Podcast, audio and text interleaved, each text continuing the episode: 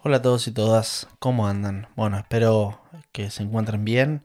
Eh, y bueno, como muchos sabrán, u otros no, me presento. Me llamo Agustín de Felito y hoy les voy a contar cómo llegué a vivir en Inglaterra. Yo soy oriundo de La Plata, más precisamente de Manuel Gonet. A ver, mis últimos 20 años me, me crié en Gonet, entonces por eso para mí yo soy Gonet. Em, y bueno, hoy en día vivo en el Reino Unido, en, Inglaterra más precisamente.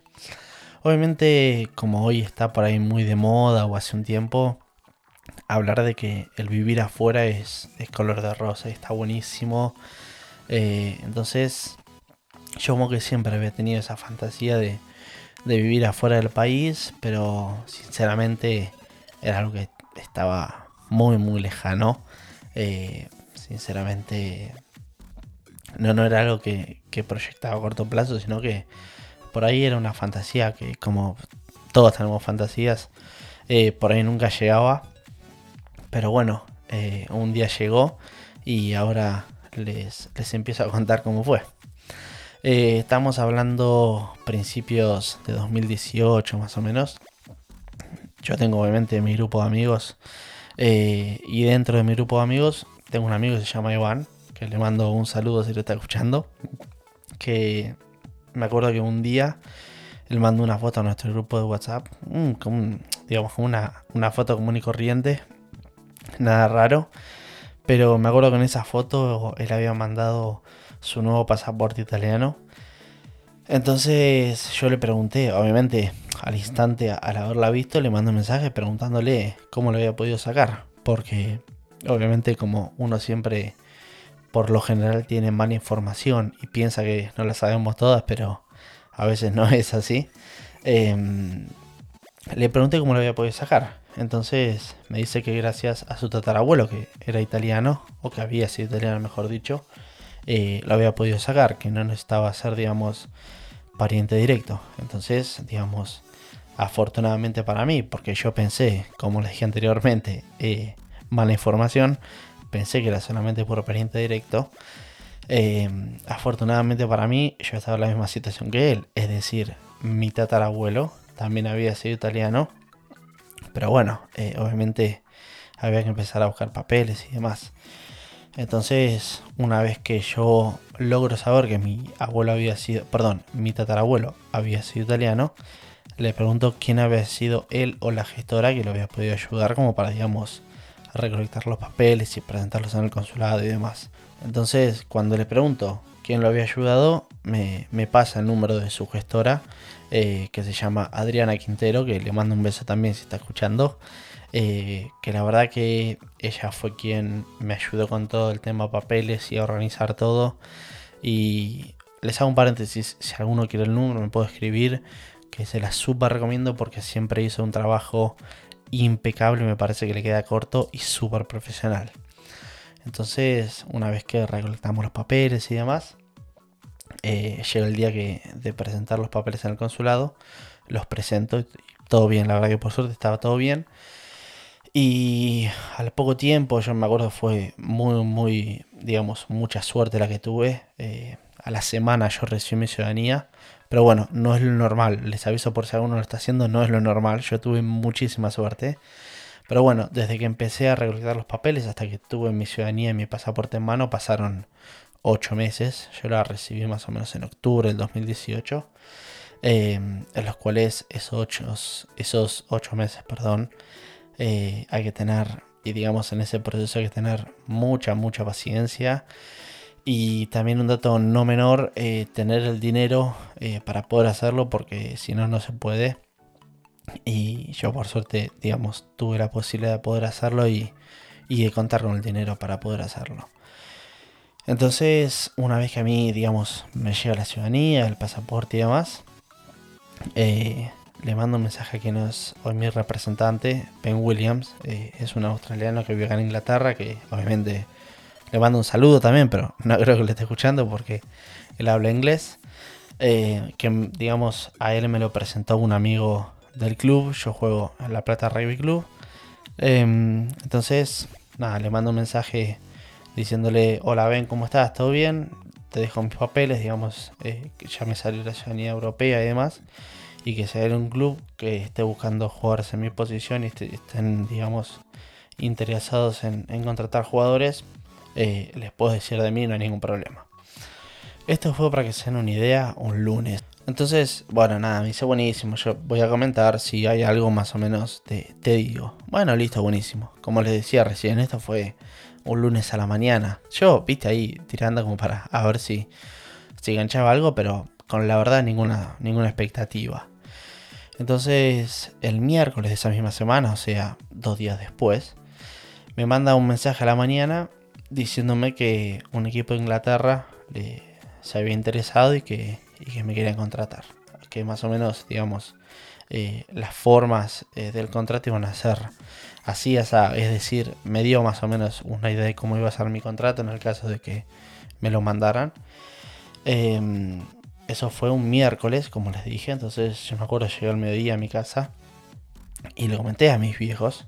Pero bueno, siempre charlando, pero un poco más por arriba, porque como era todo más informal, no, no había contrato ni nada. Eh, no, no se charló mucho por una cuestión que era informal más que nada. Entonces, al otro día, jueves, me acuerdo yo estaba en el, en el negocio tenemos mi familia. les comento nosotros con mi familia tenemos un negocio de rugby en, en Citybel, en Cantilo, que se llama Durban Rugby, que ya de paso si quieren ir a comprar y demás, eh, lo pueden hacer, no hay ningún problema. Voy a estar más que encantado.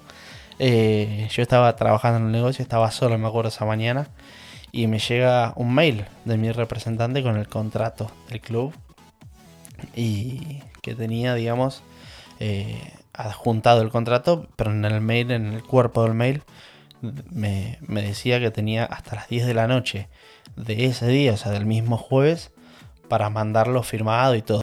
Entonces, se imaginarán, o sea, eh, yo estaba solo y fueron como de una mezcla de sensaciones y, y, cosas que decís, esto no puede estar pasando a mí. No, creía como que... No, no que estaba en un sueño porque es una frase muy trillada y, nada que ver. Pero digamos, era algo que no lo sentía real, sinceramente. Em, entonces, bueno, nada, en eso me acuerdo que, llega mi tía Vanessa, es, una tía mía que, es profe de inglés. Eh, y le comento la situación, le digo que por favor no le diga nada a nadie porque no lo sabía nadie y que era la primera persona que se estaba enterando de esto, pero que todavía como no había nada cerrado, que por favor no comente nada a nadie. Entonces me acuerdo que llegó el mediodía a casa, eh, les comento a, mi familia la situación, me acuerdo que con mis viejos tuvimos una charla no larga, pero sí importante, pero bueno, que digamos eh, la decisión que yo tome ellos me iban a apoyar y que eh, me iban a seguir siempre. Así que bueno, antes de, apurarme y cualquier cosa, me acuerdo que, fui al club y traté de conseguir un abogado como para que más o menos me mire el contrato. No, no, no por miedo a que, a que me caguen o, ese tipo de cosas, sino más que nada como para saber de, de que todo esté bien y más o menos está en regla. Porque sinceramente yo de esas cosas no tengo ni idea. Y era la primera vez que tenía un contrato así formal de todo.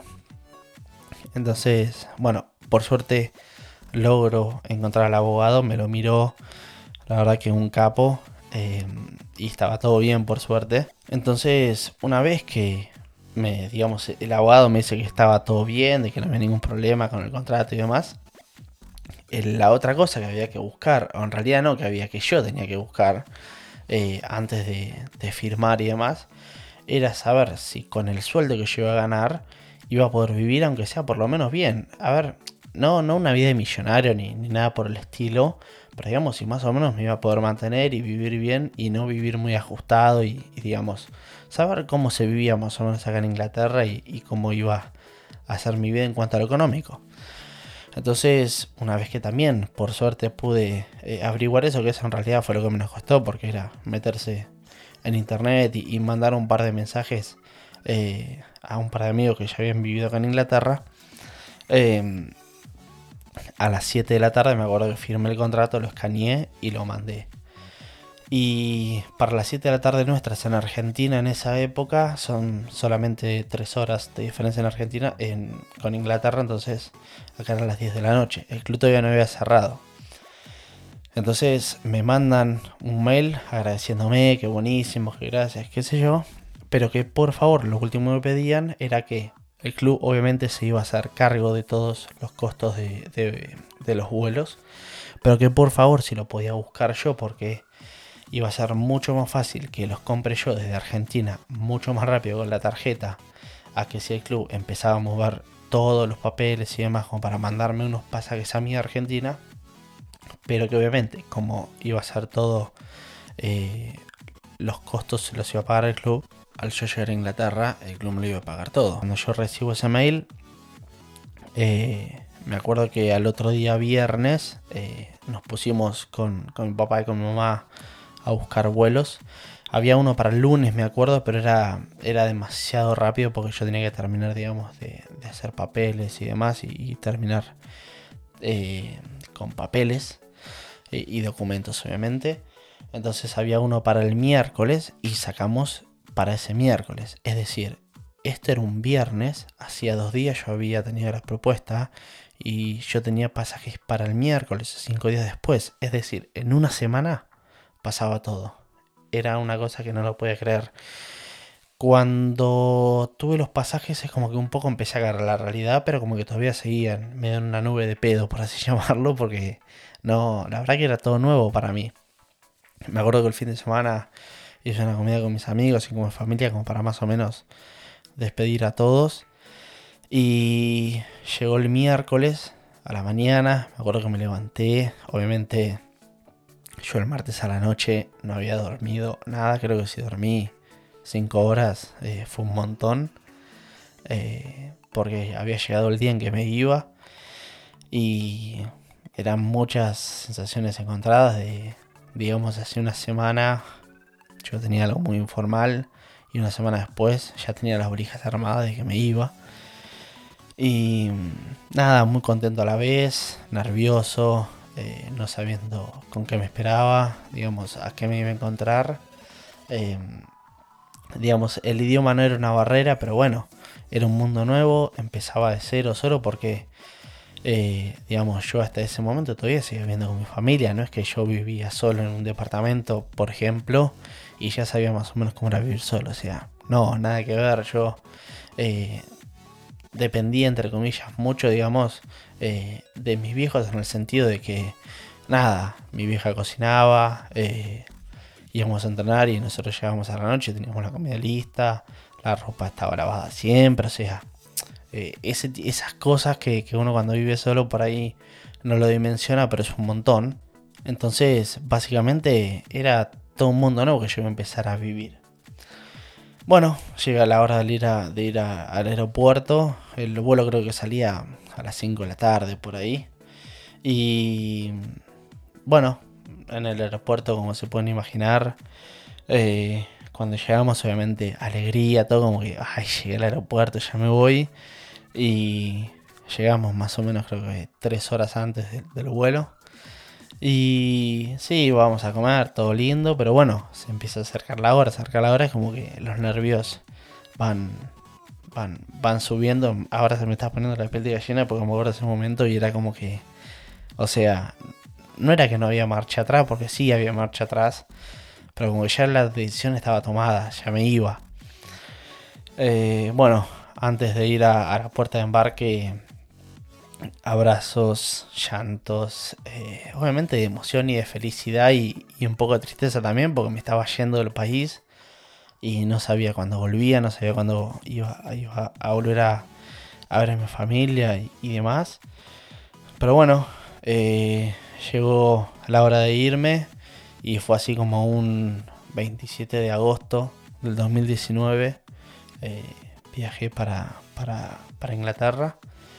Y acá llegué a Manchester el 28 de agosto de 2019 y es hasta el día de hoy por razones obvias y que todos conocen en cuanto a COVID y la pandemia que pasamos, que yo todavía no pude volver a, Argentina ni siquiera de vacaciones.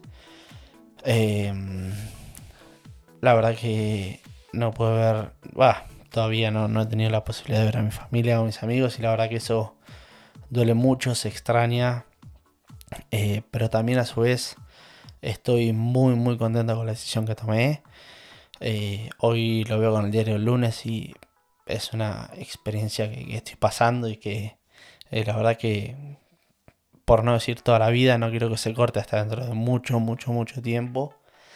Y bueno, nada, esa fue mi historia de cómo llegué a Inglaterra. Espero que les haya gustado. Así que nada, eh, les mando un abrazo grande a todos y espero que se encuentren bien y cuídense que hoy lo necesitamos más que nunca. Saludos a todos y a todas y nos vemos la próxima. Chao.